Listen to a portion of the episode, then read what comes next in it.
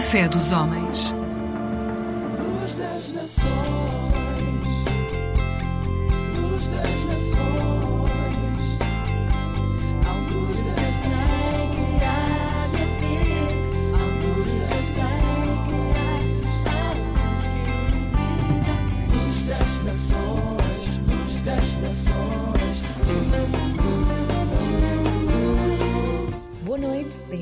Mais um programa da Aliança Evangélica Portuguesa. Hoje vamos falar de sonhos.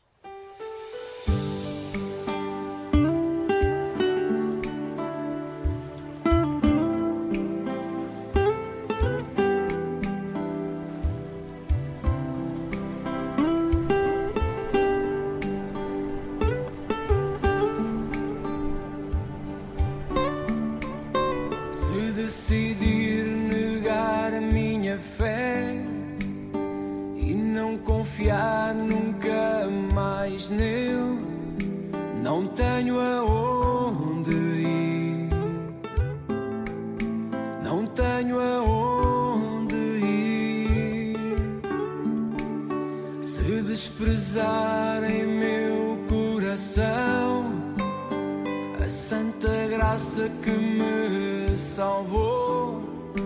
Não tenho aonde ir,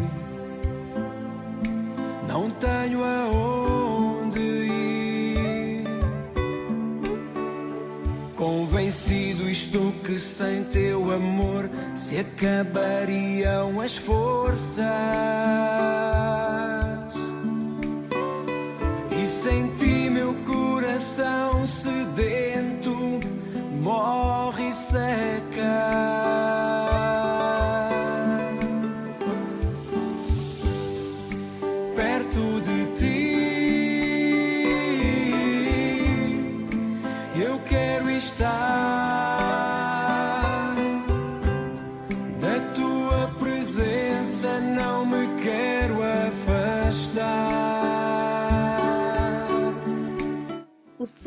Comanda a vida.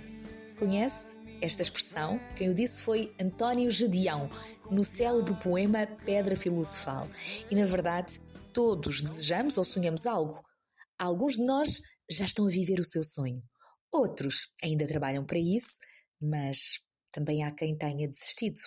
As lutas, fracassos, eh, fazem-nos focar mais nas limitações e nos obstáculos. Mas hoje queremos encorajá-lo a colocar os olhos no Deus do impossível, que tem grandes planos para a nossa vida. Como disse o apóstolo Paulo, referindo-se a Jesus, ele disse o seguinte: aquele que é capaz de fazer infinitamente mais do que tudo o que pedimos ou pensamos, de acordo com o seu poder que atua em nós. Nunca desista de acreditar nos sonhos que Deus colocou no seu coração. Ele é capaz de realizar muito mais do que nós pensamos ou até imaginamos. Basta não parar de crer. Acredite e não pare também de sonhar.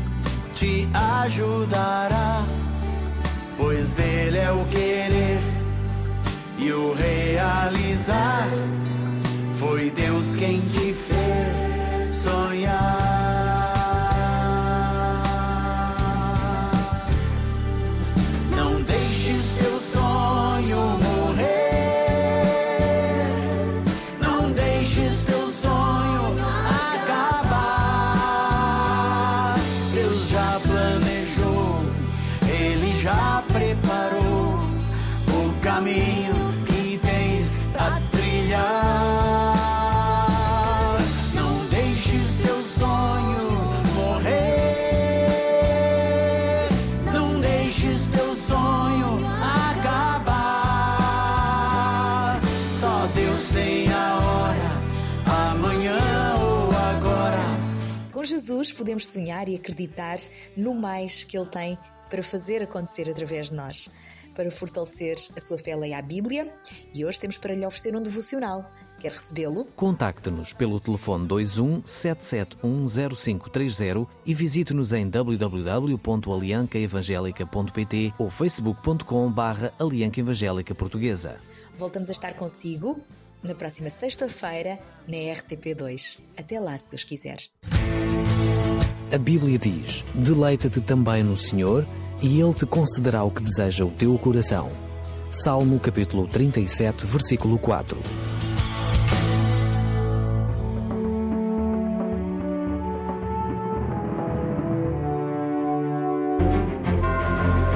Tempo de Esperança.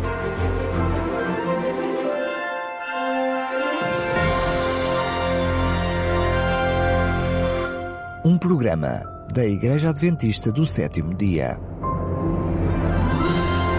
Olá, seja bem-vindo ao espaço da Igreja Adventista do Sétimo Dia, aqui na Fé dos Homens, na Antena 1. Venho daí para 5 minutos, um tempo bem rápido, hoje para continuar a explorar palavras-chave para entender a fé adventista, que são, no fundo, o fundamento do ensino da Bíblia, tal como nós, como adventistas, o formulamos, e hoje queria partilhar isso consigo. Vamos usar hoje uma das palavras de facto mais históricas até e importantes na mensagem e na identidade da Igreja Adventista, a palavra esperança. Aliás, chamamos a este espaço aqui na Antena 1 Tempo de Esperança. Talvez alguém possa dizer que este será um conceito, uma palavra importante para qualquer confissão cristã ou talvez até para qualquer religião. O que pode ser verdade, mas na grelha de leitura da Bíblia dos Adventistas, esperança não é um conceito vago, se quiser, ou até generalista. Eu passo a explicar. Esperança, para um Adventista, é uma pessoa, em primeiro lugar. Em segundo, esperança é um acontecimento. E em terceiro lugar, esperança é uma doutrina ou um ensino. E vou agora passar a explicar-lhe com algum fundamento, especialmente da Bíblia, estes três conceitos. Em primeiro lugar, esperança não é um conceito abstrato. Esperança é uma pessoa. No Salmo 39, o salmista questiona-se: Agora, Senhor, o que hei de esperar? E depois ele próprio dá a resposta: A minha esperança está em ti. Deus é a fonte da nossa esperança. Mas o cristão acredita particularmente na revelação de Deus na pessoa do seu filho, Jesus. Por isso, o apóstolo Paulo, quando escreveu aos Colossenses, ele dizia o seguinte: Em síntese, é isto: Cristo ocupando todo o vosso ser. E Ele é a garantia total da vida eterna e é a nossa esperança agora. Cristo é a fonte da nossa esperança. Por isso, para um adventista, esperança é uma pessoa. Mas esperança é também um acontecimento particular. O apóstolo Paulo, mais uma vez, veja esta extraordinária promessa de esperança. Tito, capítulo 2, diz que aguardamos a bem-aventurada esperança, que é o aparecimento da glória do nosso grande Deus e Senhor Jesus Cristo. Cremos, portanto, que a esperança se vai consumar na segunda vinda de Cristo. Por isso, aliás, nos designamos como adventistas. A Bíblia, no livro de Atos, registra que quando Jesus subiu aos céus, depois da sua partida ou no momento da sua partida desta terra, o texto diz o seguinte: que enquanto os discípulos tinham os olhos fixos no céu, enquanto Jesus subia, puseram-se dois homens vestidos de branco junto deles, os quais disseram: Homens galileus, porque estáis olhando para o céu? Esse Jesus que de entre vós agora é recebido no, em cima no céu, há de vir, assim como para o céu o vistes ir. Aqui está, amigo ouvinte, uma explicação clara e direta de porquê a nossa esperança está assente na promessa de que Jesus vai voltar. Estes anjos do céu disseram: Jesus há de vir, e esse é o fundamento de um adventista, aquele que espera e tem esperança que Jesus há de vir. E em terceiro lugar, a esperança é um ensino, é uma doutrina. O apóstolo Pedro exortava os crentes da sua igreja, dizendo: estejam sempre preparados para responder a qualquer pessoa que pedir a razão da vossa esperança. Ou seja, a razão explica-se, a razão ensina-se. E o apóstolo Paulo tem uma célebre afirmação aos Tessalonicenses na sua carta, quando ele diz: Não quero, irmãos, que ignorem o que se passa com os crentes que já dormem o seu último sono ele referia-se precisamente à morte. E agora ele explica porque é que não quer que os crentes estejam ignorantes sobre isto. E ele explica para que não caiam na tristeza como as pessoas que vivem sem esperança. E então ele explica que os mortos hão de ressuscitar quando Jesus voltar.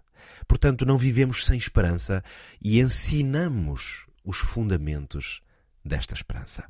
Por isso, esperança para a Igreja Adventista é uma pessoa, Jesus, é um acontecimento, a sua vinda, e é uma doutrina, porque ela pode ser ensinada, explicada e fundamentada. Muito obrigado por ter estado comigo durante estes breves minutos. Mesmo a fechar, tenho uma oferta para si. Temos um livro, um manual de ensino precisamente sobre a esperança.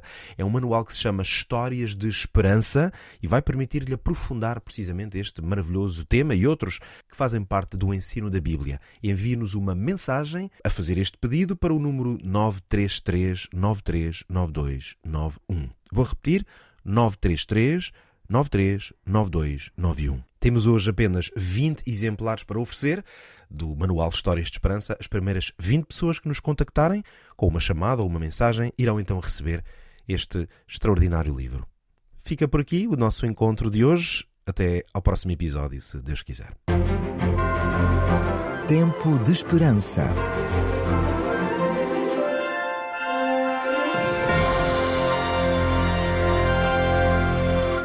Um programa da Igreja Adventista do Sétimo Dia.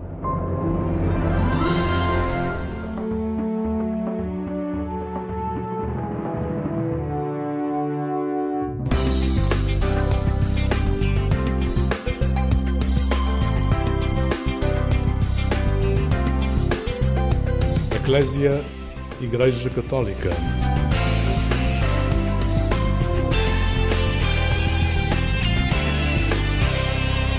Olá, uma boa noite para si, bem-vindo ao programa Eclésia aqui na Antena 1. Foi há cerca de três meses que o convidado desta noite partilhou de forma pública o que o bullying e a pandemia da Covid-19 provocou na sua vida. Isolamento que levou à ansiedade, uma doença que a sociedade aprendeu a ver como tal e não como uma marca de personalidade. João Damião deu a cara e a voz por muitos jovens que passam pelo mesmo e fê-lo em frente ao Papa Francisco e para milhares de jovens que estiveram em Lisboa naquela tarde de agosto. Hoje temos a oportunidade de o conhecer no programa Eclésia e no podcast Aladra a Tua Tenda. Olá, João. Olá, Lígia. Muito obrigado pelo convite. Obrigada a nós por teres vindo aqui ao programa Eclésia. Queria retroceder um bocadinho neste fio da tua vida que aceitaste desenrolar aqui nesta noite para perceber o que é que foi sendo estruturante na tua vida. Quando imaginamos os primeiros anos da vida do João, uh, vamos a Santarém uh, e encontramos o quê? Olha, Lígia, na verdade eu, eu cresci numa aldeia muito próxima de Santarém, Atalaia, uh, um sítio muito, muito, muito pequeno, e tive uma infância em liberdade. Uh, os meus pais iam trabalhar e, em regra, ficava com a minha avó. Não existia aquela questão da segurança, que hoje em dia muito se impõe, porque toda a gente literalmente conhecia a minha família e portanto saía muito cedo quando não tinha escola para brincar com os meus amigos e andávamos de bicicleta, tínhamos uma casa na árvore, uh, fazíamos os jogos todos tradicionais. Um, e ao mesmo tempo também foi uma infância muito passada em casa dos vizinhos, que é uma coisa que, que eu acho muito incrível, porque havia este senso de, de bairrismo e havia uma senhora em particular, que era a minha vizinha, a Ofélia, que pedia para passar a tarde sempre com ela, quase. Porquê? Um, porque ela tinha muitas revistas que adorava vasculhar e ela contava muitas histórias. Uh, e há, aliás, uma história inusitada na minha família, porque isto acontece já desde muito pequeno, ainda andava no infantário, portanto tinha 4 anos, mais ou menos. E uma das primeiras frases uh, mais estruturadas e que causou assim mais ruído foi justamente dirigida à Ofélia, e disse-lhe: Ofélia, tu és tão linda. Porque, de facto, para mim, e eu hoje recuo um bocadinho a esse momento, acho que este, este ato de partilha despender tempo para contar a sua história. Acho que é um ato de beleza, é um ato superior, que é estrutural para mim, uh, e por isso hoje sou jornalista. E na altura a Ofélia partilhava muitas coisas incríveis de como era a vida naquela aldeia no tempo do Estado Novo, a pobreza, a ausência de educação, mas também a guerra colonial, as pessoas que saíram para outros países da Europa para emigrar e para fugir às condições que aqui encontravam, e esses temas para mim já eram muito interessantes na altura. Foi ao ouvir que tu foste percebendo uh, o significado das palavras, o valor das palavras, antes até de as começares a escrever e a perceber que tinhas prazer em escrever e em procurar que palavras é que te podiam servir melhor? Uhum. Eu, ao contrário dos meus colegas que ouço habitualmente, eu nunca uh, recriei quando era criança diretos ou apresentar telejornais, portanto o jornalismo nunca foi uma escolha bem óbvia. Eu sabia que gostava de contar histórias, mas esse exercício pode ser feito em muitas plataformas ou em muitos veículos. Um, sim, gostava de escutar histórias, mas também a palavra oral foi sempre estruturante para mim. Uh, comecei a fazer teatro desde muito pequeno. E quando, nesses tempos, aquilo que eu gostava de ser era ator, justamente para contar histórias. Depois descobri a literatura. O que é que descobriste com a literatura?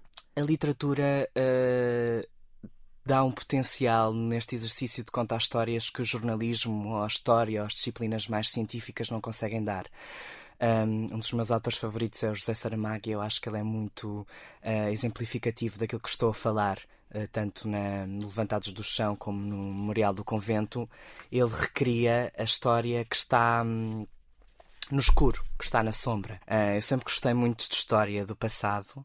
Eu acho que é fundamental sabermos o que veio antes de nós para conseguirmos compreender o, o, o presente.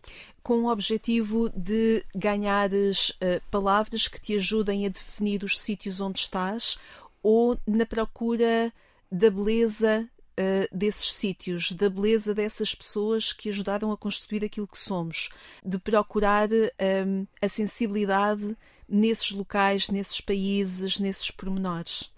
Olha, eu acho que a beleza vai salvar o mundo, como sou assim um idealista nato.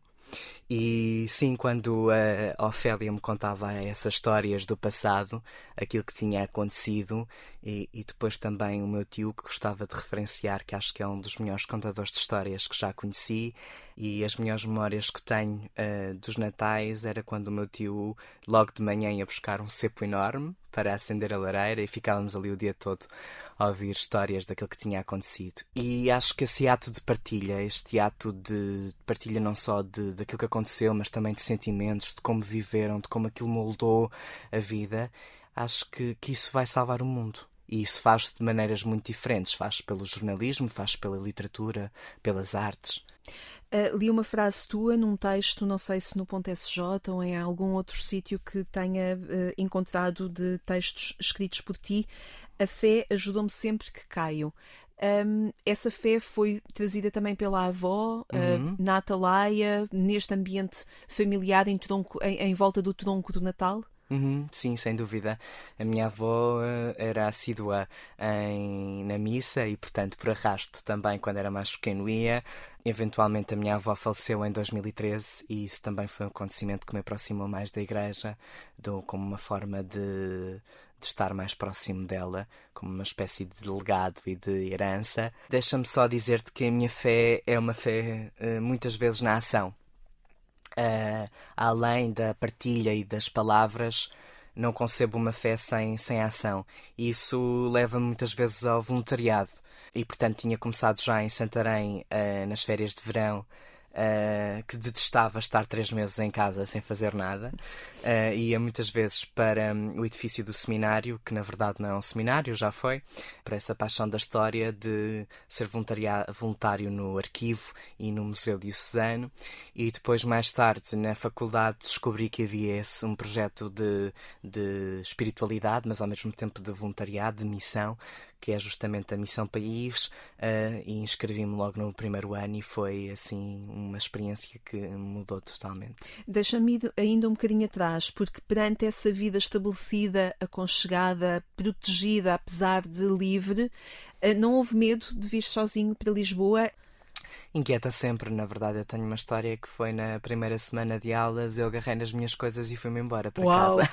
Uau, isso quase dava a primeira cena de um filme da tua vida. Exato. Uh, mas depois cheguei a casa, a minha mãe foi-me buscar ao comboio e mal entrei no carro, a minha mãe disse nem pensar. É para ir. Exato, é para ir. Um, e a minha mãe diz muitas vezes: se os outros conseguem, tu também consegues. Mas depois, quando, quando regressei, quando comecei a fazer amigos, tornou-se tudo muito mais fácil.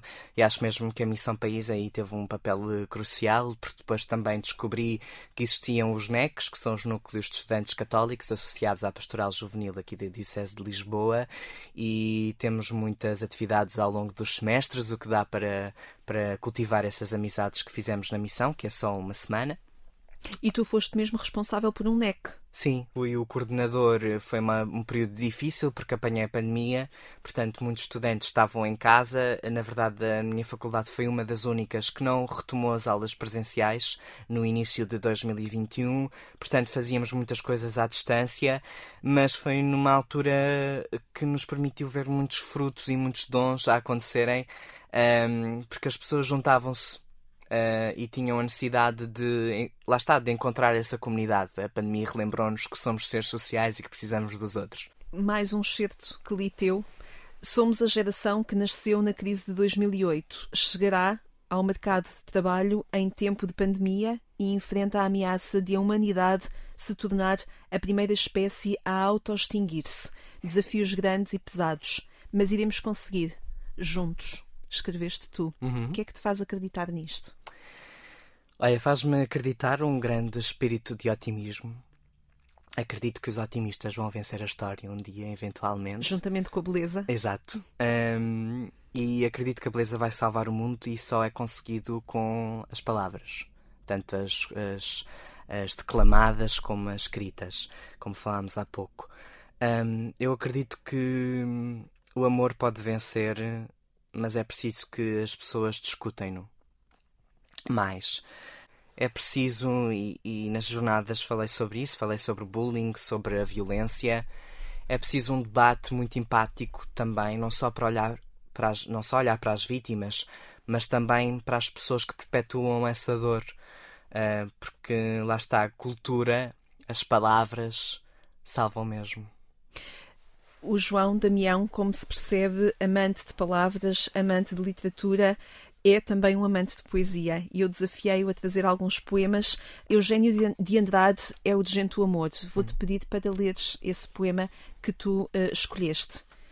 É urgente o amor, é urgente um barco no mar, é urgente destruir certas palavras, ódio, solidão e crueldade, alguns lamentos, muitas espadas. É urgente inventar alegria, multiplicar os beijos, as searas. É urgente descobrir rosas e rios e manhãs claras. Cai o silêncio nos ombros e a luz, impura até doer. É urgente o amor, é urgente permanecer. Este permanecer também é uma forma de amor. Sim, escutar é um ato de amor uh, imenso. Um, para mim é muito complexo uh, esta profissão, ser jornalista, porque, por um lado, é um trabalho sempre muito emocional, porque te cruzas com histórias que, de uma maneira ou outra, vão-te moldar. Não sais diferente uh, de um encontro com um refugiado que passou uh, pelo Mediterrâneo num barco. Um, e como é que compatibilizas essa, esse ato de ouvir e de querer conhecer aquela pessoa com depois todos os elementos éticos que estão adjacentes à profissão, mas ouvir é sempre o melhor remédio uh, e por vezes às, às vezes é só isso. mas também há uma dimensão um bocadinho terapêutica para a pessoa que, que está à nossa frente. Um, uma das reportagens que tenho mais orgulho em ter feito foi sobre a comunidade iraniana em Portugal e encontrei-me com muitos refugiados que, que saíram do país, sobretudo na década de 80, depois da Revolução Cultural, que, que levou ao regime uh, um poder uh, xiita e, portanto, onde a Sharia é a lei, no fundo. E foi a primeira vez nesses encontros em que tinha à minha frente uma pessoa a chorar um, e naquele momento, o que é que tu podes dizer? Simplesmente estás ali a permanecer, como nos pede o Eugênio de Andrade. Vamos a mais poesia. Alexandre O'Neill. Claro. Há palavras que nos beijam como se tivessem boca. Palavras de amor, de esperança, de imenso amor, de esperança louca. Palavras nuas que beijas quando a noite perde o rosto. Palavras que se recusam aos muros do teu desgosto, de repente coloridas, entre palavras sem cor esperadas, inesperadas, como a poesia ou o amor. O nome de quem se ama, letra a letra, revelado no mármore distraído, no papel abandonado. Palavras que nos transportam aonde a noite é mais forte, ao silêncio dos amantes abraçados contra a morte. Alexandre Daniel. Este é um dos meus poemas favoritos. E porquê? Porque as palavras têm poder. E isto tem uma dimensão mais cotidiana no trabalho que faço como jornalista e depois, de um sentido mais lato, também tem que ver com a minha experiência pessoal de ter passado um, e ter sofrido de bullying e acho que escolho no meu, no meu dia a dia dar estas palavras uh, que se recusam aos muros do, do desgosto de alguém uh, e que se fazem notar entre palavras que não têm cor. E acho que isso é muito belo. Uh, lá está, outra vez, uma vez mais, a beleza. Já aqui falámos de teres passado por situações de bullying, já aqui falámos da ansiedade, da pandemia que atravessou o teu percurso académico também. Esta situação, estas experiências pelas quais passaste, tu aceitaste entregá-las na Via Sacra da Jornada Mundial da Juventude que decorreu em agosto, em Lisboa, e que chamou a Portugal uh, muitos jovens que se calhar partilhavam uh, também estas experiências. Eu gostava de, de te citar, uh, dizendo, quando, quando tu escreves, gostava de poder dizer que foi fácil pensar neste testemunho, mas não é verdade. A realidade é que muitas vezes adiei a reflexão sobre as marcas deixadas pela pandemia. E nesse ato de adiamento, que é um ato de inércia, apercebi-me de que a pandemia me tinha mudado e tornado mais árido muitas vezes. Por que é que aceitaste este desafio de protagonizares uhum. um dos uhum. momentos da Via Sacra? Bem, esse processo de discernimento foi um tanto difícil. Um, acho que hum, todas as pessoas que, que são crentes falam com Jesus. uh, e há pouco, quando falávamos do porquê do jornalismo, essa também é uma dimensão muito importante porque não concebo um trabalho profissional sem o conceito de vocação. Um, e como dizia há pouco, uh, nunca tive aquela, aquele senso de recriar uh, diretos ou de, ou de apresentar telejornais. E, portanto, na altura de escolher um curso ou na altura de escolher, lá está, um, um caminho profissional a seguir, perguntava muitas vezes a Jesus o que é que queria de mim. E sabia que ia contar histórias. E quando foi a altura de, de fazer este testemunho, também perguntei a Jesus se o devia de fazer ou não. E perguntei a pessoas mais próximas se deveria uh, arriscar uh, ter esta participação mais ativa, porque, de um ponto de vista prático, envolvia uma grande exposição. Aceitei fazer este desafio justamente por aquilo que acabaste de mencionar, porque sabia que ia estar a dar voz uh, a muitos mais jovens uh, e que era algo muito maior do que eu e que uh, Jesus queria e o Papa Francisco queria que eu desse este sim. Um, devo dizer que as Jornadas Mundiais da Juventude são um acontecimento que vão ficar para a história dos portugueses, porque toda a gente ainda hoje me fala daquele momento. É incrível e é impressionante. E conheço inclusivamente pessoas que são abertamente ateias e que não, que não creem na Igreja Católica, mas que ficaram durante aquela semana colados ao ecrã da televisão a seguir a par e passo todo, tudo aquilo que o Papa Francisco fazia. E em particular a Via Sacra foi um momento muito emocionante, porque de repente é a prova viva de que a palavra de Jesus vive. E de repente, ali, a partir de, dessas palavras antigas, estamos a falar das alterações climáticas, da saúde mental, uh, também das dependências, que chega e toca a toda a gente. E foi muito impressionante porque eu não tinha bem consciência do impacto que isto poderia ter comecei a senti-lo imediatamente depois de sair do palco das jornadas, de ir para casa completamente à civil, normal, a pé. E reconheceram-te? Uh, e esqueci-me que tinha falado diretamente para uma plateia de 800 mil jovens, creio que estavam no Parque Eduardo VII, e eu não conseguia mover-me das ruas. Porque tinha centenas de pessoas a virem ter comigo a agradecerem-me, a dizerem que passaram pelo mesmo, que diziam que nunca tinham falado com ninguém Uh, e depois também aconteceu algo giro que no final de outubro fui a Santiago de Compostela em reportagem, em trabalho, e alguns peregrinos uh, que estavam a fazer justamente o, o percurso até à Catedral reconheceram-me uh, e ficaram com esse momento das jornadas marcado. E esse um, processo de escrever este texto foi complicado porque envolve confrontar-te com uma dor que ainda guardas, uh, e que ainda é presente e que ainda condiciona o meu dia a dia. Estamos Também a falar são... do bullying ou da pandemia ainda? Uh, sobretudo do bullying. Uh, deixa muitas marcas. E por isso sou hoje acompanhado por um psicólogo, já há vários, um, já vai fazer dois anos, que me ajudou do ponto de vista científico a perceber aquilo que tinha passado, porque quem passa por uma experiência de bullying tu olhas-te ao espelho e não encontras nada de errado em ti. Mas há um grupo de pessoas que encontra facilmente. Então é quase como se tivesses algo de errado que está camuflado, que é imperceptível para ti, mas que é muito perceptível para os outros. Uh, e isso leva-te a concentrar-te numa cruzada interior para encontrares isso que no fundo está guardado passas tantos anos e é um desgaste tão grande a procurar isso que está errado e precisei de terapia para perceber que a pergunta não é essa. A pergunta nunca foi essa. A pergunta é o que é que está errado naquelas pessoas que decidiram-se vir meter com um menino de 10 anos que passava aos intervalos a jogar ao Berlim, que era bom aluno, que não fazia mal a ninguém. E, e nesse ato de também empático de de perceber o que é que está errado com eles, que me leva também a, a dizer que a beleza vai salvar o mundo e que é preciso levar as palavras a essas pessoas. Que percurso tens feito também desde que aceitaste confrontar-te com estas palavras aqui? Agora que falas nisso, penso que se calhar escrever este texto e falá-lo e dizê-lo para as pessoas também foi um ato um bocadinho terapêutico. Acho que a primeira sensação que, que tive depois de, de ser emitido foi: Uau, eu consegui.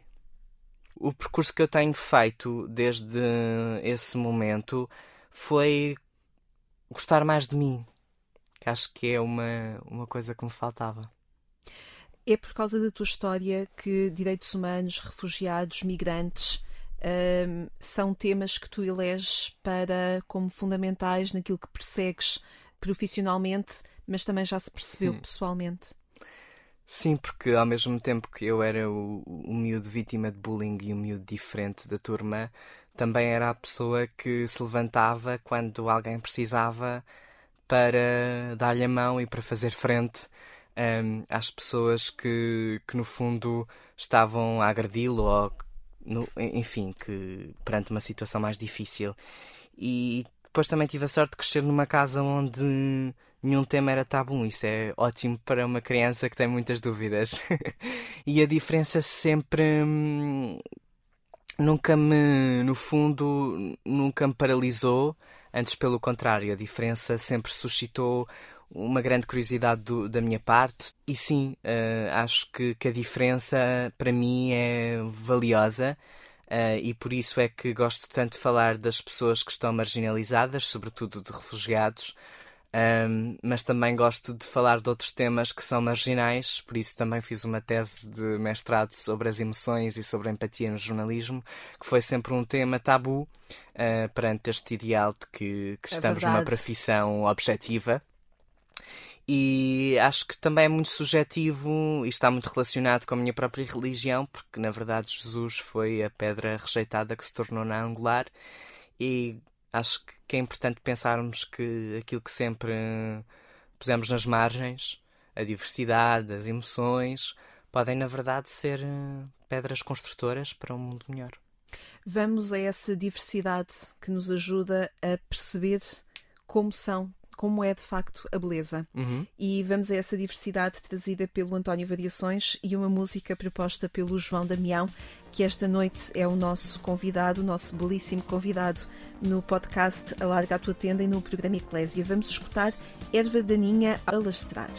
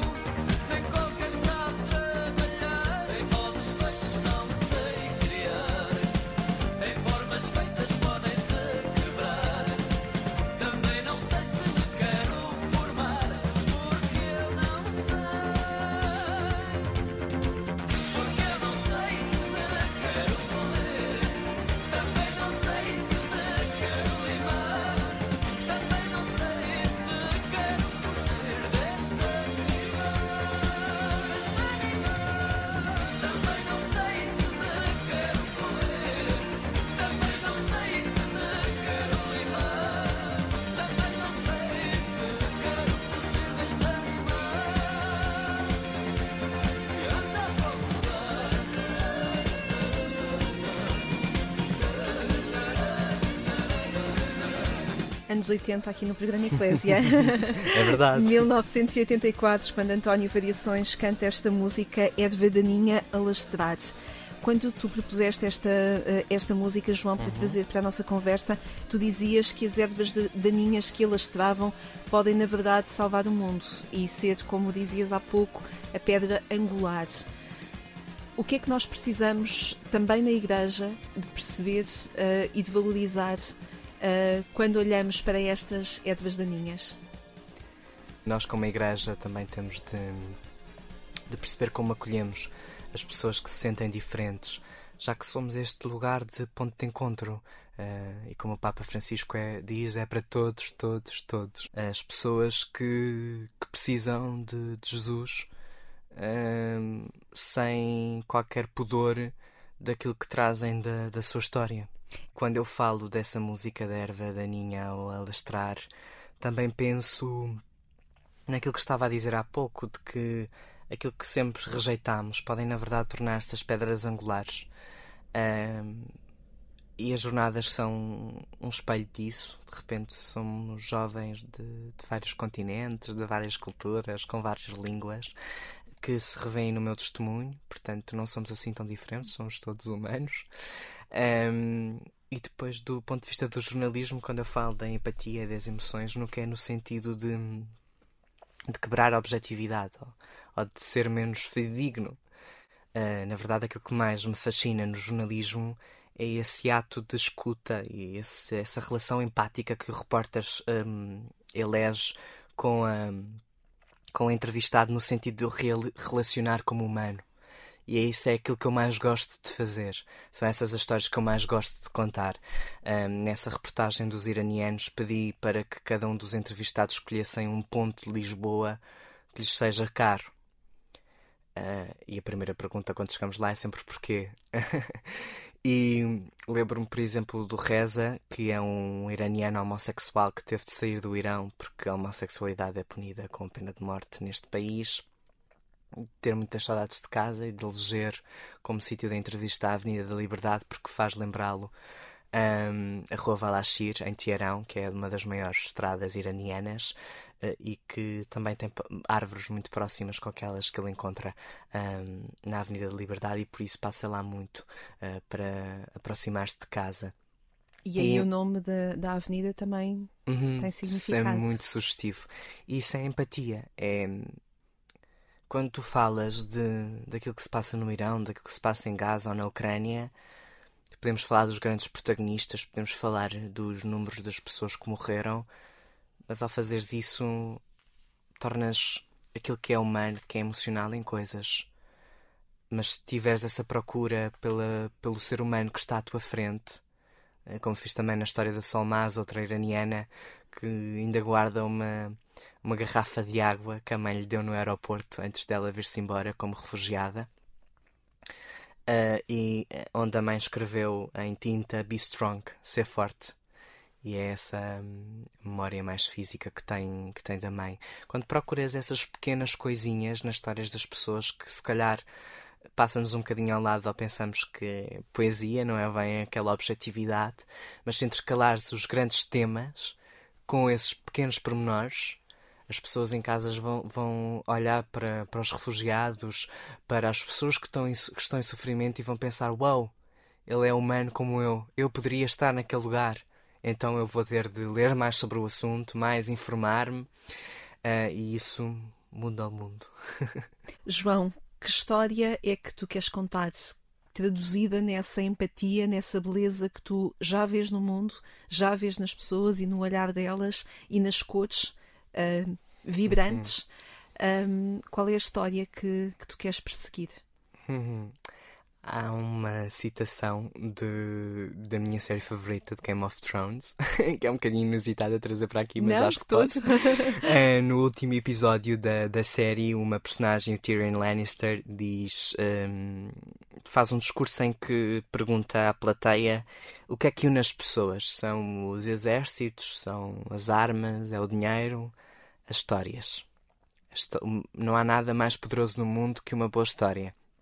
E eu gostava que gostava de continuar a contar histórias que recriam essa humanidade e que nos fazem lembrar que no final nós somos todos humanos e que gostava que as pessoas no final escolhessem as palavras sempre que têm cor, eh, em vez das palavras sem cor, para se referirem àqueles que mais sofrem, àqueles que mais precisam e, e que encontrem beleza sempre nesse ato de, de escutarem uma história, de viverem, né?